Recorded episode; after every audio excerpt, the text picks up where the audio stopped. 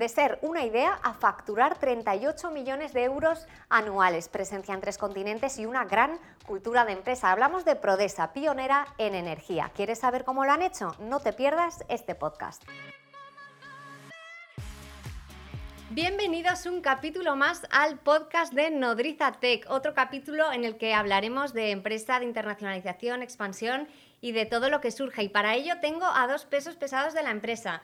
Hoy tenemos a José Ignacio Pedrajas, el fundador y CEO de Prodesa, que si lo digo bien, que hacéis un montón de cosas. Sois una empresa que os dedicáis al diseño, a la fabricación y al suministro tanto de plantas como de líneas de producción de pellets de biomasa. ¿Listo? Genial, bienvenido. y a mi otro lado, y a mi otro lado tenemos al archiconocido Newsan, CEO de Nodrizatec, emprendedor compulsivo, músico y tantas otras cosas. Así que con estas dos figuras, ¿por dónde empezamos, Pablo? Pues yo quería empezar rompiendo un poco las entrevistas tradicionales y te quería preguntar, José Ignacio, yo que, bueno, de la parte que nos hemos informado un poquito de tu trayectoria y tal y que veo que tienes bastante mundo, ¿Qué está pasando en el mundo? ¿Qué está pasando? pues están pasando eh, muchísimas oportunidades, muchas, y todas a la vez. Y, te lo digo así con esa rotundidad porque no veo que haya otra forma de vivir, más que pensando que hay muchas oportunidades en este momento. Por desgracia hay muchas amenazas, obviamente, eh, sobra decirlo. Entonces, bueno, Em, nosotros, eh, como casi todas las empresas o casi todas las actividades económicas, estamos navegando eh, tiempos eh, que cada, cada evento supera al anterior, ¿no? en su realismo y y en dificultad y en retos. Entonces, bueno, la pandemia la, la navegamos o la seguimos navegando con las dificultades comunes, sobre todo logísticas, para nosotros que movemos equipos, repuestos y mercancías de eh, sobre todo de Europa a Norteamérica o a Asia, y la incertidumbre de, en, costes y en tiempos de, tránsitos, descargas, colapsos en puertos, etcétera, nos ha generado un esfuerzo eh, muy grande de gestión para hacer el mismo trabajo que antes se hacía de una forma fluida y sencilla. Ahora hay que poner muchísimo más esfuerzo y mucha frustración de, todo el equipo nuestro y sobre todo de nuestros clientes. ¿eh? que comprenden que, que es un tema eh, global, de crisis global, y que nosotros hacemos eh, lo que podemos y somos súper transparentes compartiendo con todos los clientes, oye, mira, aquí está la, información del forwarder, de la naviera, el barco lleva cuatro semanas esperando a entrar al puerto de Sabana o de Nueva York, y realmente es que está así, esperan semanas a poder entrar porque los puertos no tienen espacio, no tienen los slots para los eh, barcos, etc. Eso es un problema grave problema de las, de las eh, materias primas, subida sobre todo, sobre todo del acero, eh, también ha generado dificultades y un continuo esfuerzo de actualizar las ofertas de nuestros proyectos. Los proyectos tienen eh, normalmente periodos de maduración largos, con lo cual un precio que, de una oferta que has enviado en marzo, en mayo ya, está obsoleto, ¿no? o antes. Con lo cual, bueno, los clientes también comprenden que este es el, una dificultad y tenemos que estar eh, constantemente renovando, actualizando precios de la infinidad de componentes y de equipos que, que, llevan una planta completa de pellets. Vemos cierta estabilización, cierta estabilización. Eh, pensamos que a peor no va a ir. ¿eh? Hombre, yo, yo, hablaba hace dos semanas con un, con un argentino que me decía, bueno, bienvenidos a la realidad de Argentina de los últimos 15 años, ¿no? O sea, eh, cambiar precios prácticamente cada día. O sea, otra realidad mucho más inestable, más fluctuante, ¿no? Porque eh, me comentaba esta persona que, parece una chorrada muy grande, pero por ejemplo las cartas de los restaurantes eh, no se pueden imprimir allí, porque como cambian los precios de, la inflación tan rápido de las materias, bueno, de, la comida, de la carne, tal, cambia tanto que, los precios cambian cada día, ¿no? Y entonces, pues que nosotros, por ejemplo, aquí nos teníamos que acostumbrar a, que eso ya no podía ser. O sea, tú no puedes imprimir la carta de un restaurante con los precios porque igual mañana ya no valen, ¿no? Y, es una realidad que, que no sé, que como comentabas, va a traer también muchas oportunidades. Yo creo que sí, es un mundo súper cambiante. Esa, bueno, lo que tú comentas es una situación realmente extrema, pero vamos, que a todo lo que estamos comentando de la pandemia eh, nos, nos, viene ahora una guerra que parecía un poco imposible de, de, ver. Eh, le sumamos puntualmente, y espero que por un espacio breve de tiempo, una huelga de transportes en España. Eh, y tienes cantidad de ingredientes para que pues eso, no haya suministros de hierros, no haya suministros de cosas y tengas que pelear con eso. Entonces, es la realidad que tenemos. Yo siempre pienso que, que las cosas mejorarán y, y aunque ahora nos parezca Igual que nos parecía que cuando las cosas van muy bien, que nada se puede torcer, que todo va a ser siempre maravilloso y la, realidad nos demuestra que no es así, yo creo que las cosas se estabilizarán y mejorarán. Y con esa actitud vivimos. No, no, está, está claro que, que, hay que tomársela. ¿no? El, el, otro día no sé quién me ponía un ejemplo que, que esto es como un tsunami, que una de dos, o lo surfeas. Eso es o si te quedas quieto y bloqueado, pues se te lleva por delante y adiós. Pero bueno, al final se demuestra. Yo, ayer en una entrevista yo comentaba que, que es cuando se demuestra como la buena gestión, ¿no? En tiempos de incertidumbre, de que todo es muy cambiante, muy flexible, ahí es cuando se demuestra quién ha hecho los deberes, ¿no? Como desde, o no sé qué opinas tú desde el punto de vista de gestor.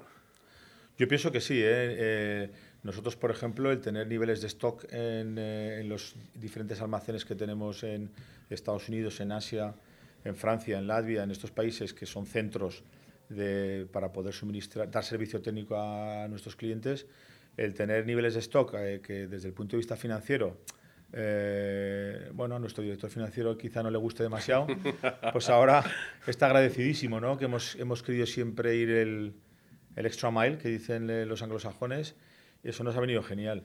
Eh, y seguimos, intentamos aplicar esa política.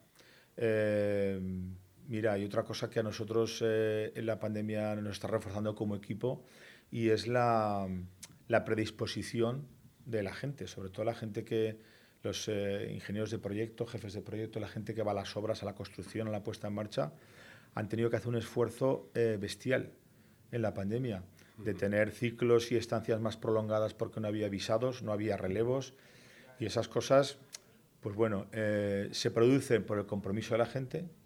Ese compromiso existe. Eh, hay gente que lo lleva, lo lleva de forma innata eh, con su actitud, pero yo creo que hay que trabajarlo. Yo creo que es una cuestión siempre bidireccional. Hay que trabajarlo y agradecerlo. Y para que eso, porque claro,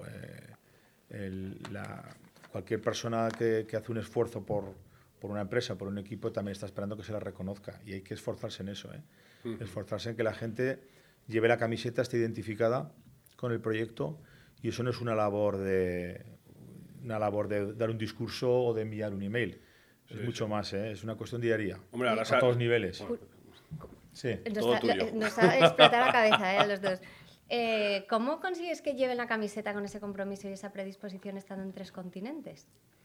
Pues mira, em, yo creo que tenemos un equipo, o sea, cuando tú estás obligado a estar fuera de lo que es la central, de, como es en, mi caso, que llevo 10 años en, en, Atlanta, con el proyecto inicial de desarrollar ese mercado eh, durante un espacio de tiempo y cuando ese mercado, el, de Estados Unidos y el, de Canadá, pues nos ha, nos ha retornado mucho más de lo que esperábamos, hemos crecido, gracias a Dios, por fortuna, mucho más de lo que esperábamos, eh, decidí prolongar mi estancia allí eh, y seguir pilotando esa nave, lo, lo, vital es tener una empresa lo más profesionalizada posible. Hay que profesionalizar y hay que asegurar que tu equipo directivo tiene de verdad las herramientas para poder eh, ejercer la dirección. Porque si quieres estar, en mi caso, si quisiera estar encima de todos los detalles y no tuviera confianza en mi equipo, estaríamos muertos. Sería imposible. Para mí lo más importante es la profesionalización. A partir de ahí, si profesionalizas y el equipo que tú tienes eh, permea un poco la cultura que siempre va de arriba a abajo en las organizaciones a cualquier nivel, asociaciones, clubes deportivos, empresas, eh, iglesias de diferentes religiones, o sea, cualquier organización de personas permea un poco así, ¿no? Eh, como nuestra, nuestra cultura ha sido un poco, pues eso, ¿no? El, siempre, el, el, que la gente esté incentivada, que es absolutamente fundamental tener ese compromiso, porque si no, no funciona. Porque te pongo un ejemplo. Cuando tú estás en una cadena productiva, el, el, el, control de métodos y tiempos te permite ver muy bien la producción de cada persona. En equipos técnicos que desarrollan tecnología, proyectos, es mucho más abstracto. Entonces tienes que, por supuesto, desarrollar herramientas, pero a la vez asegurar que las personas trabajan cómodas y de forma motivada. Hacemos cosas, eh, por ejemplo, recursos humanos. Nosotros hace años no teníamos ni el conocimiento ni la experiencia para entender que conforme las organizaciones crecen, hay que redoblar el esfuerzo, por ejemplo, en recursos humanos y ver, eh, comprender lo que cada persona está viviendo y necesita en cada momento. Y no solamente tener informes de los jefes de departamento y, que ahí hay unas barreras que tú no tienes ninguna visibilidad, desde el delineante, el ingeniero, el jefe de departamento, saber eh, cómo está familiarmente, personalmente, qué necesidades tiene, está contento, se siente anclado en su profesión, quiere crecer, no quiere crecer. Incluso no es ni, ni, proporcional, o, eso me he dado cuenta yo, que, que, creo que cuantas más personas son, más tiene que aumentar el porcentaje en, en lo que comentas de, de, cultura de empresa, de personas. O sea, no es, no es ni proporcional, o sea, es cuantas más personas, más esfuerzo todavía. Más esfuerzo. Entonces, eh, tenemos eh, entrevistas trimestrales con cada uno de los empleados, con todos. Una persona que escucha, solamente escucha y lo que escucha redacta informes y tenemos, tenemos el pulso de, de, todos los miembros de la empresa para saber qué estamos haciendo bien, qué estamos haciendo mal y tratar de personalizar la respuesta a cada uno, porque, porque todos somos individuos que tenemos necesidades diferentes. Y hay que tratar en la medida de lo posible y dentro de las, de las eh, fronteras que, que, una empresa debe tener, cómo se puede tratar de, de, de ayudar y de apoyar el desarrollo profesional de, cada empleado a cualquier nivel. Y cuando la gente se siente escuchada y hace una entrevista con una persona eh, que se pone a su nivel, que no es ni su jefe, ni persona de recursos humanos, que escucha. Estoy bien, estoy mal, es que tengo problemas personales, no los tengo. Cada uno puede abrirse hasta el punto que quiera, ¿no? nadie, nadie pide que cuentes eh, tus problemas personales en el ámbito No es el psicólogo, no es el psicólogo. por supuesto que no. Pero hay, pero hay gente que le puede venir bien y también puede venir bien entender, oye, mira, pues aquí hemos detectado un problema, hay que tratar de ayudar a esta persona de esta, de esta forma.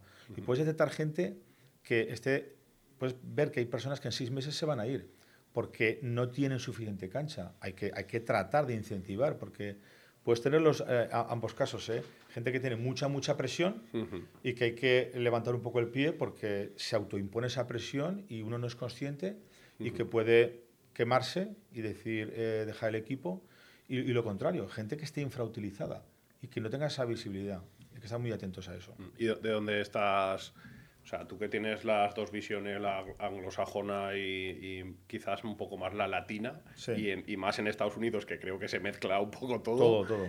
De, que estás como absorbiendo más a la hora de hacer el management o de las personas o del equipo, del método, porque claro, al final ahí es como el sistema anglosajón es un sistema completamente diferente al latino, más, más basado en, los números, en los retos, en de, dónde estás ahí, o es un mix o... Bueno, yo creo que es un mix. Al final llevamos en la mochila ¿no? lo que vas cogiendo en, tu camino ¿no? y en las experiencias que, que, tienes. Y además el equipo, como pues, pues todo el mundo viaja bastante, ¿no? la gente que está en los proyectos, vamos aprendiendo un poco de, pues eso, de, la, de la experiencia y del viaje. ¿De dónde más? Yo creo que eh, en Estados Unidos eh, el, conseguir que los miembros del equipo desarrollen esa fidelidad es, mucho más complicado, es más difícil. Nosotros hemos llegado a la conclusión de que debemos tener ahí una estructura suficientemente eh, rica y potente para dar el servicio que tenemos que dar. La ingeniería la seguimos haciendo aquí 100%. Allí tenemos gente en el departamento comercial, postventa, servicio técnico, pequeño taller que tenemos, y ya está. Pero buscamos crecer y, fidelizar talento aquí, en Zaragoza. Es más fácil. Por cultura, eh, el concepto de, desarrollar esa fidelidad a la empresa y que la empresa la fidelice al, al, empleado, empleado y empleador, está muchísimo más, es mucho más potente aquí. A nosotros nos resulta más fácil. Digamos que en Estados Unidos es más, por llevarlo a un extremo y con un adjetivo, ¿eh? más mercenario. Eh, te equivocas poco, ¿eh? Es un adjetivo. es un adjetivo que, salvo. Hay excepciones, como todo, pero en general es absolutamente business oriented. Sí, sí, sí. Eh, muy estilo mercenario y, y, además genera cierta sorpresa cuando tú inicies un diálogo de decir, bueno, de, que a nosotros nos gusta integrar a gente en, la empresa, en el equipo, que se forme, eh, porque invertimos muchísimo en formación, en, que la gente, en el sector de los peles es algo que en la escuela no se aprende, ¿no? Hay que formar muchísimo y queremos que esa formación no se pierda, queremos retener el talento al máximo, ¿no? Y ese discurso eh, no se entiende, o, yo tengo una cierta incapacidad de trasladar ese discurso a, los ingenieros americanos que tenemos en el equipo, con excepciones. ¿eh? Y entonces tienes que adoptar una posición un poco más pragmática y de, y de estar cubierto y saber que tienes ciertas duplicidades para que no tengas eh, ningún tipo de agujero ¿no? en, el, en el servicio o capacidad de movilizar gente de España a Estados Unidos en un momento determinado. Tenemos, debemos tener esa flexibilidad. Y aparte de la formación que comentabas para fidelizar el talento, cualquier otra pyme que nos esté escuchando, que esté también en vías de ampliar equipo, de hacerlo más grande, consolidarlo, ¿qué otras herramientas darías para fidelizar talento? Eh, desde luego, la, o sea, ahora mismo cuando, cuando alguien se gradúa en ingeniería, sobre todo, que es la mayoría de nuestro personal, eh, quiere, es decir, lo que funcionaba hace 20 años ahora claramente no funciona. La gente joven está buscando, eh, está buscando algo diferente. ¿eh? Eh, ahora hay que fidelizar. Primero, que profesionalmente sea algo atractivo. El carácter sufridor que a lo mejor nuestra generación teníamos, decir, bueno, tengo un salario, o sea, el buscar la seguridad del salario, buscar la seguridad, la seguridad de la solvencia de la empresa, todo eso importa pero era más infrecuente, era más infrecuente el darle mucha importancia a, que te motive mucho tu actividad profesional. Ahora eso es fundamental. Es un modo de vida. El trabajo es un modo, o sea, se han roto las líneas de trabajo. Exactamente. Ahora ya no es suficiente. No, no, tengo un medio de vida y yo soy un sufridor, que aquí voy a estar 40 años sufriendo, pero este es lo no, eso se ha terminado y, y, hay que verlo un poco así. Yo creo que eso todos lo tenemos súper interiorizado. ¿no? Eh, dicho esto, eh, también vivimos en una sociedad en la que todo no es trabajo, por suerte. Entonces, como todo no es trabajo, hay que estar muy atentos también a la, conciliación. Pero la conciliación en el más amplio eh, sentido de la palabra, no solo conciliación a la hora de tener familia, que por supuesto también. Hay que tener esa flexibilidad, nosotros la tenemos, flexibilidad para conciliar, eso por supuesto conciliar tener hijos, quiero decir. Pero luego hay conciliación a todos los niveles. Puedes tener gente que le guste o que, bueno, que practiquen las carreras de montaña, o no sé. Hay que tener cierta flexibilidad, decir, bueno, pues, pues hay X viernes al año que, bueno, pues si tú haces tu trabajo de lunes a jueves, pues bueno, tienes ocho viernes al año que tienes un campeonato, etcétera, hay que ser flexibles para compatibilizar. Y eso es solo un ejemplo. Pero seguro que vosotros tenéis muchos ejemplos también de que la mayoría de la gente joven con formación, con capacidad, quiere hacer más cosas. Entonces hay que estar abierto a eso. Y si alguien quiere hacer un máster, por ejemplo, hay que ayudarle. Y hay que llegar a acuerdos para decir, bueno, vale, vamos a flexibilizar tus horarios, tú quieres seguir formándote, quieres hacer un máster, quieres aprender idiomas. Tenemos una formación en idiomas muy potente nosotros en toda la organización. Por interés propio, no, no sí, aquí, pero a la vez, a la vez es una, una, herramienta que también tiene cualquiera de aprender francés, aprender inglés, etc. al final salió hace un mes o así un documento analizando, digamos, la pospandemia. Mm. Eh, bueno, Estados Unidos, que hay un gap ahora total sobre el, tema de, pues eso, que mucha gente se ha replanteado eh, que el trabajo no le daba como la parte emocional que estás comentando y había casi un 30% de la población activa que estaba pensando cambiar de trabajo. Sí, sí. Que eso en otras épocas había sido un 7, un 8. O sea, eso es una catarsis en un país. Brutal, brutal. Brutal. Y vamos hacia, hacia... Yo creo que eso se va a, se va a enfatizar muchísimo más. Si miras de nuevo el mercado de Estados Unidos, donde, donde además de la dificultad de retener, eh, hay muchísima dificultad de contratar. Sí, sí, De contratar, muy, muy, muchísimo más complicado que aquí. Entonces yo me pregunto en unos años cómo va a evolucionar el mercado aquí y si vamos a tener, porque en Zaragoza hay muchísima cantera de formación técnica, de ingenieros y bien, bueno, bien formados muy preparados para formarse, diría yo.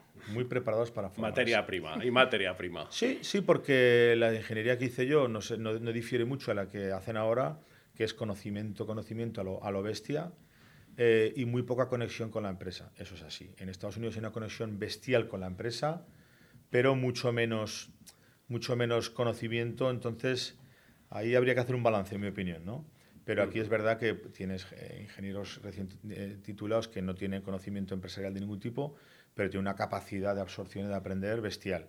Y es lo, que nosotros, eh, la materia prima, entre comillas, que utilizamos. Pero yo me pregunto cómo se transformará el mercado en el futuro y realmente no, no lo sé. No sé si... Yo, me apuesta si, si, se puede decir. Sí, sí, sí. sí. Aunque, sea, aunque sea, como siempre, políticamente incorrecto, eh, yo creo que en 10 años la universidad desaparecerá. Yo creo que... Como la conocemos hoy, al menos. Como la conocemos hoy. Yo creo que en los sistemas educativos sí. Yo creo Pero que... la institución y lo que aporta... No, la institución, o sea, estará porque pues, pues será como pues ese dinosaurio que, pues como hablábamos antes, ¿no? Antes de, entrar en, a grabar, pues que hay entes eh, públicos que, que, son inmortales, o sea, es imposible matarlos, ¿no? Porque son en, sí mismos ya un ente, ¿no? Entonces no, no se pueden matar, ¿no? Pero eh, seguirá la institución, pero yo creo que eh, con el poder de adaptación que no lo han tenido, ni creo que lo tengan por la propia, por la propia forma de ser de, de la institución, yo creo que dentro de 10 años el que va, la persona que vaya a la universidad pues será pues para cosas muy muy muy muy específicas que no tengan validar los títulos, pero las empresas yo creo que no apostarán por lo que estamos hablando porque Bueno, o sea, yo creo que habrá que está siendo políticamente muy incorrecto, ¿eh? sí, sí, no, yo me voy siempre a los extremos. ¿no? Lo sabes. Es un clásico. Yo voy a intentar eh, ser un poco más diplomático. Eh, eh, yo creo que es necesaria una transformación. Yo creo que es necesaria. Eh, hace poco escuchaba un catedrático, que no voy a decir su nombre, y decía que el principal problema de la universidad era la, propia eh, endogamia que existe. Eh, ellos mismos son, su, son el problema, ¿no? la endogamia y el aferrarse a, bueno, pues al puesto, básicamente, ¿no? y a no querer cambiar las cosas. ¿no? Yo creo que, y un ejemplo muy práctico, al final yo soy bastante básico ¿no? en los análisis. Yo veo que mi hija va a una universidad en Atlanta que está haciendo cine y televisión. Y en su primer año de carrera, todos sus profesores, todos sus profesores son profesionales. Que además de ser profesionales, pues uno da una clase de cuatro horas a la semana, lo que puede, otro da ocho, otro da tres, otro da cuatro, pero son gente de la industria, Pablo, gente de la industria. Para mí eso es la base de todo. Porque si esa persona que está dando esa clase allí lleva 30 años de profesor adjunto, luego de universitario, etcétera, eh, con muy poca o nula conexión de lo que es la realidad de la empresa, ¿qué te va a enseñar? Te va a enseñar muchos conocimientos teóricos, por supuesto, muchísimas cosas que son la base con la que salen aquí tan buena nuestros ingenieros, pero experiencia práctica y link con la empresa no existe. Yo, aparte de ser Sí, continúa, ¿eh? continúa. Aparte de ser diplomática como tú, sí que es cierto que aquí tenemos casos reales que, que me hacen ser optimista en esta, en esta bomba que ha soltado Pablo. Eh, aquí en ONIAD, que te comentaba, la, la herramienta que tenemos para hacer publicidad programática, tenemos una línea de conexión con la universidad, que creo que es lo que hace falta y tenemos una línea docente con la que trabajamos de codo a codo con profesores de marketing, de publicidad, explicándoles nuevas tendencias, nuevas herramientas, qué tienen que hacer los alumnos cuando salgan en su día a día. Y lo están acogiendo muy bien precisamente porque son los propios profesores los que dicen lo que, lo que tú comentabas. Ostras, nosotros necesitamos conexión con la realidad. Si no tenemos más es porque la estructura a veces cuesta romperla, pero, pero yo sí que creo que unos años se irá despertando. Pero y... es que hay, que hay veces que hay que ser un poco punky, ¿no? Para romper según qué cosas, ¿no? Sí, totalmente. Hay que menear el árbol. El otro día me decía mi hermano que, que teníamos que montar la asociación de punkis jóvenes empresarios, ¿no? Porque si no, no acabas de, de, romper los, de romper los moldes, ¿no? Porque si meneas el árbol, pero un poquito nada más, pues Ah. Y, luego es que el mundo cada vez va más deprisa. Sí, sí, sí. Es que la velocidad va, va, va subiendo. Eh, o sea, es que lo, yo me acuerdo, por ejemplo, cuando estudié yo, eh, y mis profesores, yo, o sea, eran bastante buenos. Cuando eh, hice, hice un módulo de superior de telecomunicaciones, gente joven, muy puesta, pero es que yo me acuerdo que le expliqué a mi profesor de informática que, que había salido un buscador que era Google que era, la, que era la hostia, que no sé qué, qué tal, y me decía, hostia, Google, pero ¿qué será eso? Pues ya lo miraré, tal. O sea, se, se lo tuvimos que explicar los propios alumnos, ¿no? Entonces, porque no salía en el programa y, nos, y, el mundo cada vez va más deprisa y, y todo la universidad va a la velocidad que siempre va. Entonces, mm, ese gap hay que solucionarlo de alguna manera.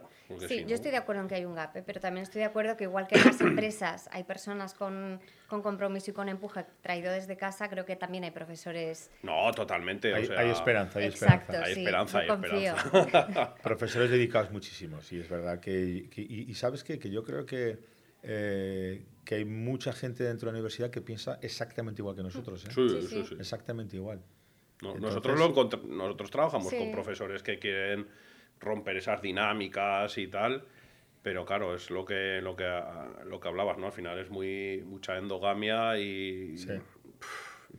yo creo mucho también, yo creo mucho también en, en, que hay que potenciar eh, todos los grados medios, grados superiores de formaciones técnicas y demás. Yo creo que por ahí va mucho, mucho también el, futuro. Y ahí sí que se encuentra. Yo conozco algo eh, yo estoy en Salesianos y conozco un poco el, el, ánimo y la Fundación Don Bosco y todo el, ánimo que han tenido siempre de, de, estar muy, muy en contacto con la empresa y siguen. ¿eh?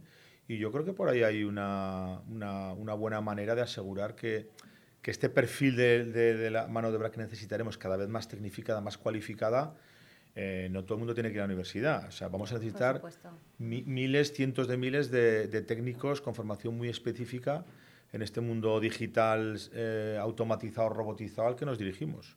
Entonces, eh, hay que hacer convenios por ahí, eh, Pablo. Yo creo que en vuestras empresas y en las nuestras necesitamos potenciar, y nosotros estamos trabajando un poco en eso ahora mismo, de, de, hacer convenios en el que tengamos, demos becas a alumnos que, que destaquen si puede ser, sí, sí, sí, Para, para, tratar de captar talento de forma anticipada y que, y que directamente después de, de, tener su título, su graduación, que se unan a, nuestro equipo. Sí, sí. Luego otro gap que nosotros estamos observando mucho, que no sé si a vosotros os pasará, es que también se han retrasado mucho los años, digamos, de, de madurez de las personas jóvenes sin experiencia y vemos que cada vez tenemos que emplear más tiempo incluso con esos alumnos que, comentas muy buenos, más, más porcentaje en educación, digamos, vital, que eh, versus educación técnica, ¿no? Y, antes era como,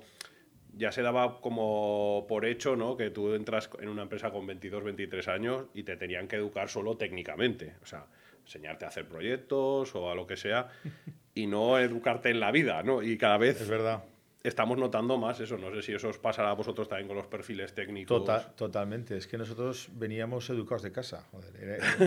Era, una, no, era, era, una sociedad muy diferente, en la cual madurabas mucho antes porque tus padres te hacían madurar antes. El, socialmente eh, te hacían ser independiente más rápido y la sobreprotección que ejercemos nosotros también, ¿eh? con nuestros hijos, yo tengo dos hijos, eh, es diferente. Con lo cual yo creo que estábamos más preparados y éramos más maduros un poco antes. Eso es cierto. Entonces, claro, cuando tienes gente joven en, la empresa, eh, al principio es verdad que hay momentos que, te a mí me hace gracia personalmente, ¿no? Porque al final eh, todo el mundo tiene que vivir su proceso, ¿no? Entonces, claro, estar, tener que estar pendiente de según qué cosas por falta de madurez, pues bueno, hay que asumirlo eh, y saber que eso está ahí, ¿no?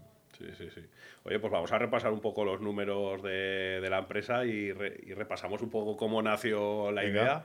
Porque, bueno, 38 eh, millones de euros ¿no? en 2021. A mí, personalmente, te preguntaría 100.000 millones de cosas. El podcast va a durar lo que va a durar, pero porque, o sea, una ingeniería en, tan pocos años, entre comillas, eh, llevarlo a semejante facturación eh, vamos, me parece una pasada. Una pasada. Estáis en cinco países, si no me equivoco. Oficinas, sí. Con oficinas en cinco países y bueno, y en un sector completamente pionero de innovación en auge que además conocemos aquí bastante a fondo porque tuvimos una empresa en su día de, ¿Ah, de temas de biomasa que la vendimos. Así que cuéntanos un poquito, no sé, cómo, cómo surgió la, chispa de, de, emprender, si tuviste experiencias previas antes de iniciar Prodesa. Pues no tenía ninguna experiencia previa, lo, lo que yo tenía era una experiencia profesional de trabajar en otra empresa aragonesa eh, que hacía eh, también pellets, pero de, forrajes sobre todo. Eh, Molinos Afau era esa empresa a la que le estoy agradecido y que le tengo un cariño enorme, la verdad. Gente de la que aprendí mucho y, que le tengo, la verdad, cariño y, recuerdo, un bonito recuerdo. Y en AFAU hacíamos eh, plantas de deshidratación de forrajes y peletización para uso animal. Y yo recuerdo que uno de los viajes que eh, hacíamos eh, me tocó ir a, un pueblecito que se llama John Shopping en Suecia y vi una planta de pellets en el 95. Y yo pensaba, estos suecos están como cabras, como cabras porque ya en ese momento eh, contaban que era tal el problema que tenían de los residuos de, las industrias de aserraderos en Suecia, que es una industria muy potente, no sabían qué hacer con ese residuo, era un, era un tema, eh, un problema medioambiental que cada vez crecía más, y con la visión de que, eh, de que la, bueno, la dependencia del petróleo no era muy buena idea, dependencia energética, que ahora bien sabemos lo, lo, que cuesta, ¿no? lo, que, lo que estamos sufriendo, ¿no? Eh, el gobierno sueco decidió subvencionar la, conversión de las, eh, las eh, calefacciones con combustibles fósiles por peles de madera, subvencionar ese cambio y, comenzaron a hacer muchos district heatings en ciudades, pueblos cada vez más grandes y, empezó ahí en Europa. ¿no? Entonces yo pensé que, que, que aquello era, tenía futuro eh, tampoco había que ser muy listo ¿eh? para pensar que eso tiene futuro. Y ahí es donde nació un poco la semilla ¿no? del proyecto de Prodesa, eh, desde ese año 95 hasta que se hizo realidad en el 99, que yo decidí emprender con otro socio, que me, José Manuel Martínez, que me ha acompañado hasta, hasta finales de 2020. Y, en esos años, el business model que hicimos y la previsión te puedo decir, Pablo, que falló estrepitosamente. estrepitosamente, o sea, difícil hacerlo peor. Eh, o sea, vista del INCE no, ¿eh? porque yo realmente pensaba que, bueno, pues en el 99, pues que en el 2000, 2001 podríamos tener ya algún, en, España algún proyecto que pudiera surgir. Pues mira, hasta 2005 no hicimos la primera planta de pellets. 2005. Eh, lo que sí que tuvimos es, pues bueno, muchas ganas, eh, y mucho esfuerzo y mucho trabajo para, en esos años, un poco ir, eh, ir pescando en otras aguas, ¿no? Y hicimos algún proyecto de, alfalfa también, hacíamos depuradoras de aguas. O sea, erais dos personas en una oficina de ingeniería para trabajar para proyectos. El, el, el, primer año era yo solo porque mi socio, eh, bueno, tenía una pequeña oficina de ingeniería de, otro tipo de proyectos, seguía un poco con su negocio y a los 3-4 años ya se fue incorporando cuando empezamos a coger un poco de tracción. Y como digo, empezamos a hacer proyectos más, más agrícolas, ¿no? Y, depuradoras de aguas industriales y tal, un poco por diversificar el riesgo. Y bueno, y ya a partir de 2005, cuando ya eh, bueno, hicimos el primer proyecto, ya teníamos un equipo de, no sé, 20, 25 personas, ya, ya, ya, teníamos cierta capacidad, eh, pues eso, eso, supuso un punto de inflexión muy grande, porque la primera planta que hicimos fue un proyecto de éxito, que todavía a día de hoy es una fábrica que funciona, que es de las pioneras en el país.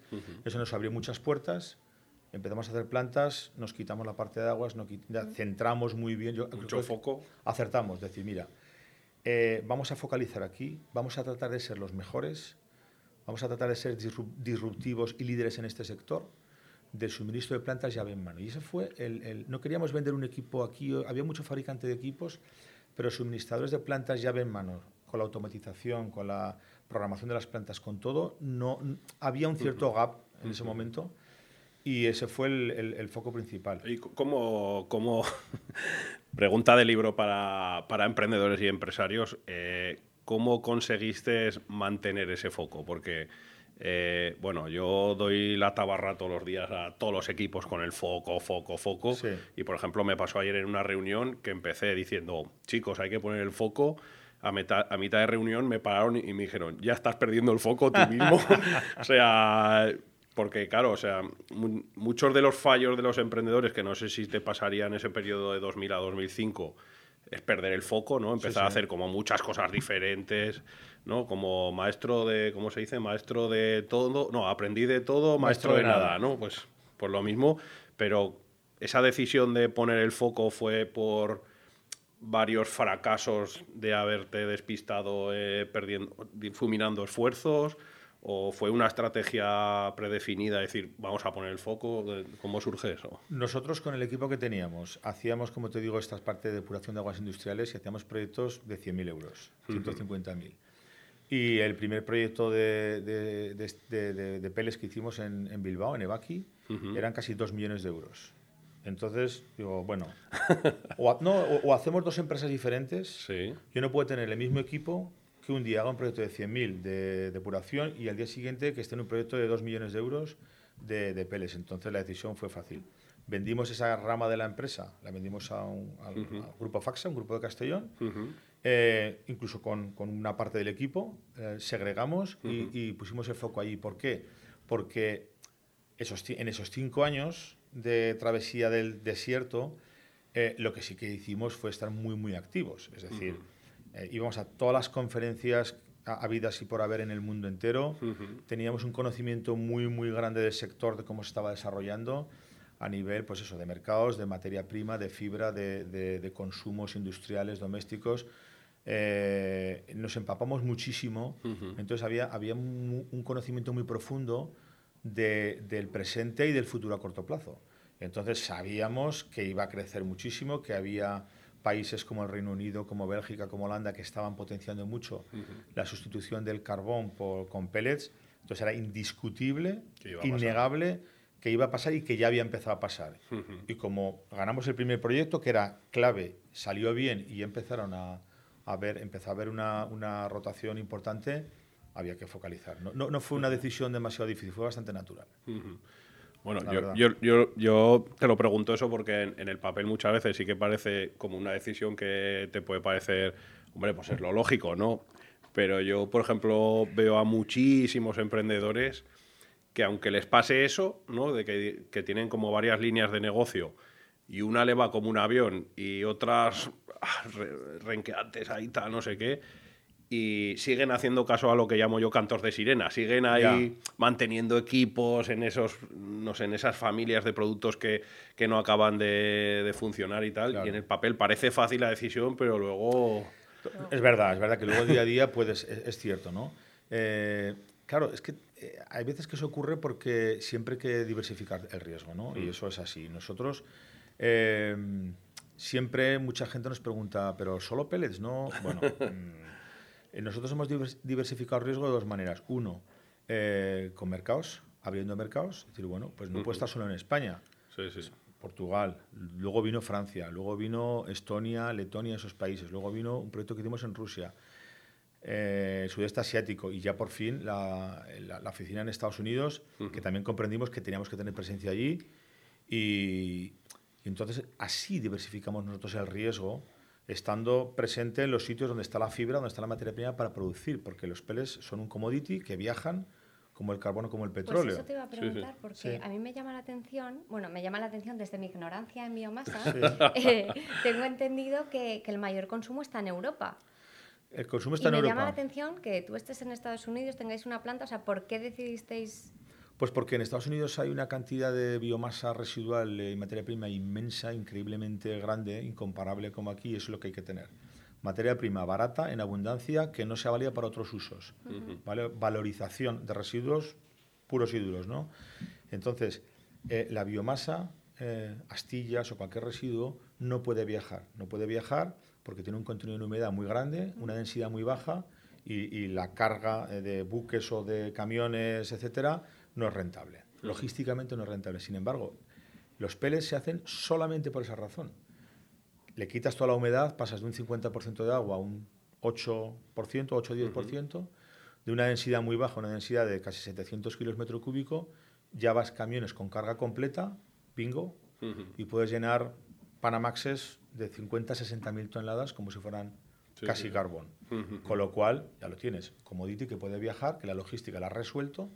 Por lo tanto, nosotros teníamos que estar donde está la fibra a buen precio y abundante y concentrada para que esa materia prima que viaja poco viaje a la planta de pellets y, y hagamos un combustible que se puede estocar durante meses y años, que tiene unas características totalmente estandarizadas y predecibles en humedad, poder calorífico, etcétera. Por lo tanto, la combustión en, en, cualquier caldera es como la de una gasolina, es decir, es totalmente predecible y estable.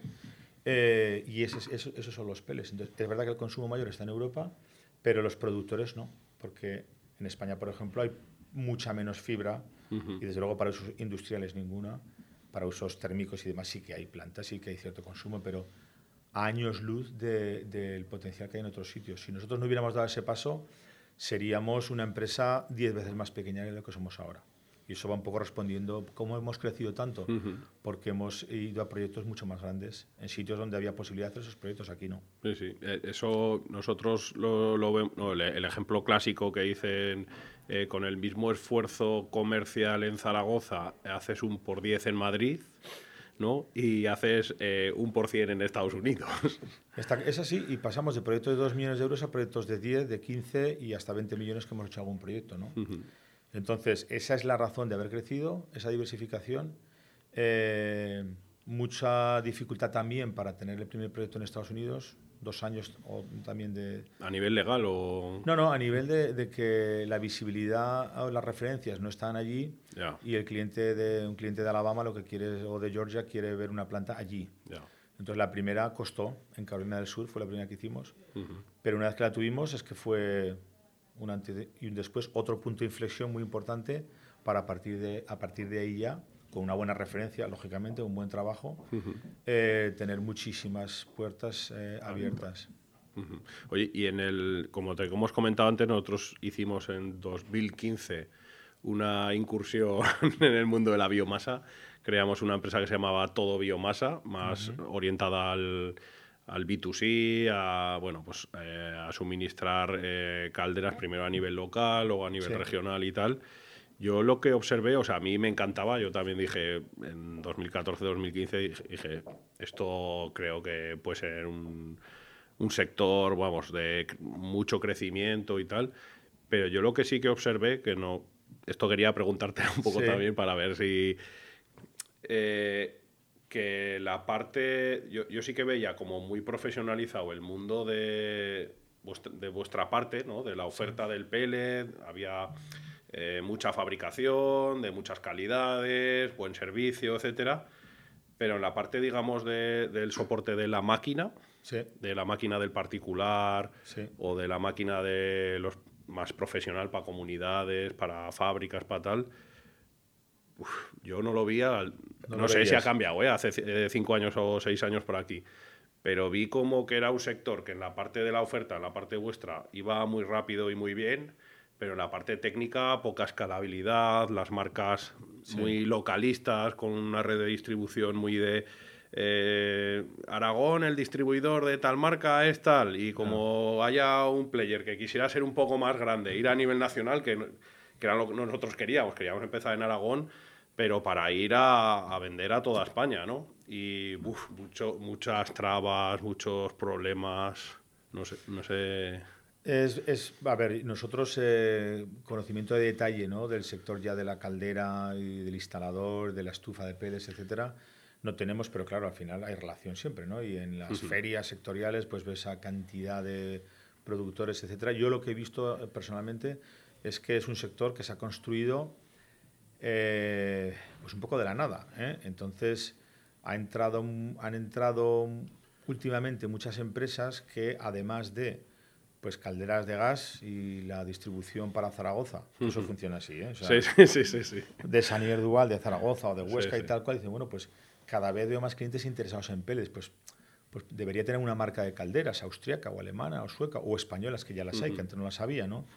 Entonces es un camino y una curva de maduración que, que es lenta, que no es, o sea, yo creo que eh, calderas de gas hay miles y miles y miles y es un mercado súper maduro.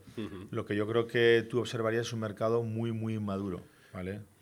Muy maduro. Pero me da la sensación, por lo que veo, eh, ahora en, septiembre estuvimos en Expo Biomasa en Valladolid, que es un poco la feria referente del sector en España, y yo vi cantidad, cantidad de expositores de mucho nivel sobre el papel con un producto eh, mucho más profesional. ¿eh? Y, y, bueno, con conversaciones que tuve por allí y demás, de tamaños, de volúmenes de ventas, me dejaron bastante impactado, ¿eh? de los miles y miles de calderas y estufas que se montan. Y yo creo que eso eh, va adquiriendo tracción y que cada vez es más maduro y más profesional. Es que, es que a todos niveles. Tú tienes que formar un técnico, un técnico que te está montando calderas de gasto a la vida. Ahora te va a montar una caldera de pellets y hay cantidad de cosas que no ha visto nunca, ¿no? O sea, cómo descargo los pellets, hay aquí un, viene un camión, cuándo viene, cómo conecta, cómo el polvo, el sinfín que alimenta los pellets, son cosas totalmente nuevas, ¿no? Entonces eso lleva, claro, y el que tiene una mala experiencia, pues a lo mejor hace muy mala publicidad de, del combustible, ¿no? Un poco de forma injusta, pero bajo su prisma, ¿no? Es que además creo que empezó como el mercado, como muy lo que dices tú, o sea, en lugar de nacer como... A nosotros, por ejemplo, en el césped artificial también nos ha pasado eso, ¿no? En lugar de, nacer el mercado como un propio mercado en sí mismo, ¿no? Con, con empresas que, que solo se dedican a eso, empieza con una red de distribución, que esto pasa con, muchos productos, que dices, no, el que lleva las calderas de gas, ahora de repente saca una familia nueva que no tiene ni idea de cómo funciona y empieza a hacer como un upselling, entre comillas, o un cross-selling, ¿no? De, eh, pues como esto parece que este mercado es innovador y tal, vamos a meternos y, se venden las cosas como sin profesionalizar, sin, sin dar buenos argumentos. Luego siempre te estás haciendo la competencia contra tu propio producto, los comerciales eso nunca lo llevan bien y siempre acaban muchas veces como desvalorizando eh, lo nuevo, ¿no? Por, miedo a la incertidumbre y tal. Y, crecer así, hacer crecer un mercado así, nosotros que lo sufrimos eso en 2014-2015, que también fuimos a las ferias, bueno, me ha tocado a mí cambiar estufas y piezas y pellets y calidades de pellets y... Pero, pero sí, sí, ahora no sé si, supongo que lógicamente habrá cambiado porque además es un sector que va muy rápido. Yo creo que habrá mejorado mucho, ¿eh? porque de hecho los consumos y la demanda sigue creciendo y eso quiere decir que cada vez hay eh, equipos más instalados. Pero yo creo que las empresas pues cada vez conocen más, el producto cada vez eh, se va optimizando más y los técnicos que dan servicio de montaje, de mantenimiento, etcétera, yo creo que cada vez también tendrán ese know-how. Creo que el tiempo siempre va a favor. Y bueno, antes decías, viviendo un poco a, nuestra empresa, la focalización. Eh, eh, eh, nosotros, además de los proyectos, no sé si sabéis que una vez que hemos tenido masa crítica ¿no? y estructura, hemos ido bajando, hemos, hemos ido diversificando, abriendo líneas de negocio dentro de nuestro negocio. Sea, no, no, líneas de negocio totalmente fuera de nuestro sector, sino en nuestro sector. ¿Cómo? Pues yo hago proyectos, ¿vale? Eh, que lleva una serie de equipos que ya desde el principio hay equipos que siempre hemos diseñado nosotros, que hemos subcontratado la fabricación, etcétera. Pero, por ejemplo, las prensas de peles, que son el equipo principal, durante muchos años las hemos comprado a otros fabricantes, sobre todo a uno, pero a, varios, ¿no? Pues bueno, el, tener una instalación y un equipo preparado para fabricar todos los componentes y hacer el ensamblaje, etcétera, de, de, equipos de esa magnitud y con esa tecnología, es algo que ha habido un momento que hemos tenido la madurez y la experiencia suficiente para hacerlo y hemos hecho y lo estamos haciendo ya. ¿no? Entonces, esa diversificación, integrar, es una especie de integración vertical, igual que Saika. Sí, la cadena de valor y, ir creciendo en la cadena de valor más que en otras cadenas de valores. Saika hacía papel y un día dijo, oye, la materia prima. Vamos a comprar recicladores y luego dijo, ahora vamos a comprar las onduladoras de cartón. Tienes todo integrado, materia prima, fabricación y consumidor. Pues nosotros estamos un poco en ese proceso. Los equipos estos, ¿por qué los voy a comprar si los puedo hacer yo?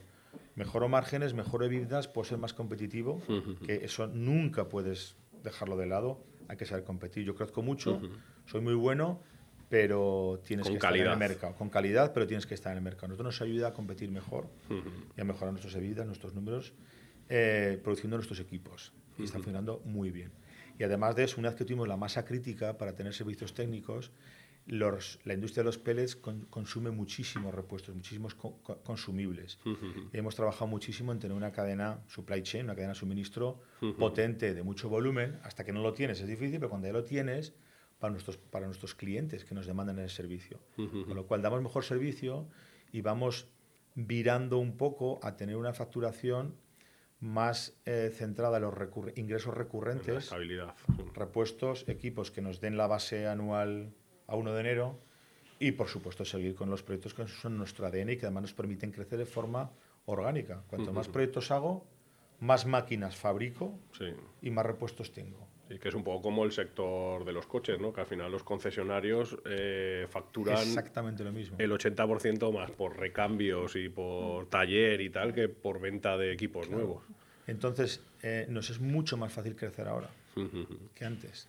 Por eso estamos creciendo así. También, bueno, estamos apostando a esas tres líneas diferenciadas, pero dentro del mismo del mismo sector, sin, ¿no? sin salirte a, otros sectores, sí, sí, sí. Pero obviamente salirnos de, y diversificar nuestro riesgo, además de por la territorialidad, que durante unos años fue nuestra escapatoria, ahora no depender 100% de proyectos nos da mucha, mucha estabilidad y cada vez más. Y ese es, el, ese es el camino que estamos ahora. Y dentro de cinco años, ¿qué es Prodesa? Pues no lo sé. Tenemos, tenemos es un buen, nosotros tenemos un plan de negocio a cuatro años, o sea que a cinco no, lo sé. ¿eh? porque, le preguntamos en el, hace dos podcasts a Fernando Gil, de, el, CEO de BSH, y nos dijo, pues mm, los planes estratégicos no valen para nada. digo, pues bueno, pues... Solo sirven para... Eso es, el primer plan estratégico, como te he comentado, fue un fracaso estrepitoso, ¿eh? pero estrepitoso. Ahora, ahora ya lo centramos más, pero es verdad que, tienes que ir cada año actualizando. Nosotros tenemos un plan de negocio que empezó el 1 de enero de 2021, que estamos ahora inmersos en el año 2 y son cuatro años en el que pues estamos con, las, estamos con las nuevas instalaciones porque tenemos una necesidad grande de integrar el equipo de ingeniería, el equipo de producción de equipos y el equipo de producción de repuestos y, de logística en un mismo centro. Aquí en Zaragoza. En Zaragoza, en el, en el PTR y el año próximo ya nos podemos trasladar allí, nos va a dar mucha más eficiencia, eh, segurísimo, mucha más calidad eh, de poder, si hacemos estas plantas que hacemos contenerizadas, los pellet boxes que llamamos, las hacemos en otro sitio, con equipos nuestros, otros comprados, bueno, el control se hace muy bien, pero va a ser mucho más fácil ensamblarlas en nuestras propias instalaciones, subir y bajar de la oficina 10 veces al día si hace falta, ¿no? El ingeniero de proyecto de turno que tenga que hacer eso, ¿no? Creemos que vamos a mejorar calidad luego y las incidencias luego en las puestas en marcha, etcétera, se reducirán, optimizaremos. Eh, pero sobre todo nos da capacidad de crecer en estos nichos que te digo y si nosotros em, somos capaces de eh, tener una capacidad de fabricación cada vez mayor y, de, y volumen, vamos a poder tener una economía de costes cada vez mejor y, por ahí vamos, nuestro futuro es... ¿Cómo, influye, ¿Cómo influye por mucha tecnología y por muchas videollamadas, bueno, y tú que, vives en Estados Unidos, cómo influye el poder bajar y hablar con una persona cara a cara? Eh? Muchísimo. a nosotros el tema de las videoconferencias y Zoom, Teams y etcétera, como a todo el mundo, y en mi caso en particular, nos ha venido estupendo, genial para que diariamente, semanalmente, poder tener contacto con el equipo de esta manera. Pero esto de la pandemia, eh, a nosotros nos va estupendamente y es genial que nuestros competidores piensen que la mejor manera de vender es esa. Nos va fenomenal que estén tan eh, lejos de la realidad. Sí, sí, sí. Porque nosotros no, no, Bueno, puedes tener reuniones con clientes, obviamente, eh, con videoconferencia, pero nosotros vamos a, nos desplazamos a donde haga falta.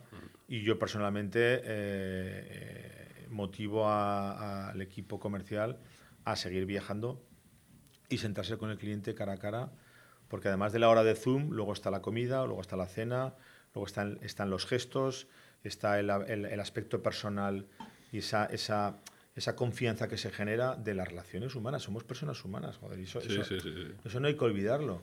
Y, y, esta deshumanización tan bestial, para mí, es, es, es, un error. Y yo no quiero eso para, ni para mi empresa ni para, ni para mi negocio. hay, que, hay que mantener, hay que humanizar y, y desde un punto estrictamente eh, empresarial, eh, yo creo que el, construir relaciones con tus clientes es la base de que en el desarrollo de un proyecto donde va a haber muchos problemas, no uno ni dos, va a haber muchos problemas, siempre los hay, y un contrato, en un contrato es imposible recoger todas las incidencias que va a haber. si no hay un trabajo codo con codo, una confianza mutua en que las cosas se van a resolver y van a salir, porque como digo, siempre hay incidencias, todas se resuelven, pero si no se construye esa confianza... La seguridad. Yo lo veo muy complicado. Sí, sí, la seguridad que transmite, bueno, mi padre que ha sido vendedor toda la vida siempre dice, da igual, dice, al final las ventas importantes siempre van a ser cara a cara.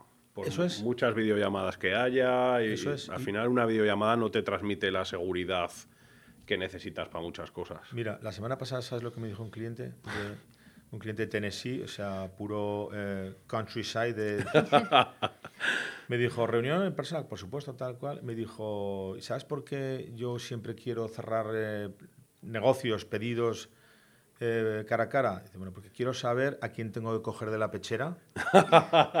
Cuando algo va mal, quiero saber dónde vives y para poder cogerte, ¿sabes? Pues pues yo imagino que tu padre iría un poco por ahí, ¿no? Es decir, hay que saber a la persona a la cual, ahora fuera broma, a la persona a la cual le puedes pedir explicaciones, a la persona a la cual le puedes llamar, mirar a los ojos si hace falta y decir, oye, eh, vamos con retraso, tenemos estos problemas, etcétera, y esa parte es fundamental.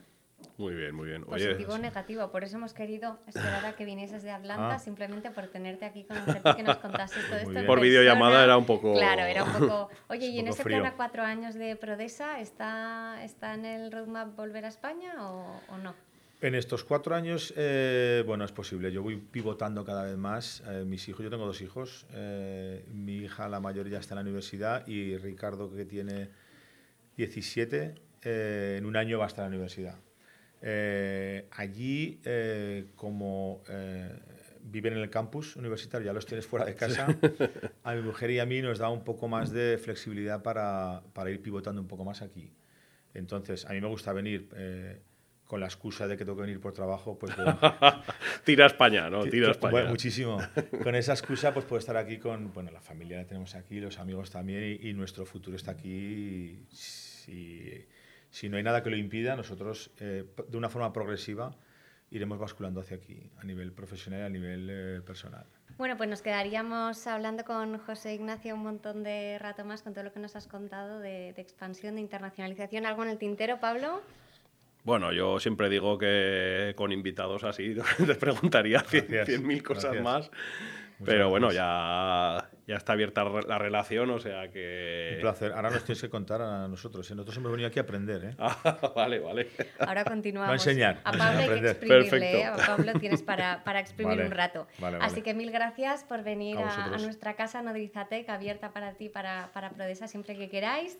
Gracias, Pablo, una vez más, por tus incorrecciones que siempre dan un contenido muy chulo ya, ya me, ya me calentarán por LinkedIn, no te preocupes. está formal, está formal. Sí, no se ha portado muy mal, ¿eh?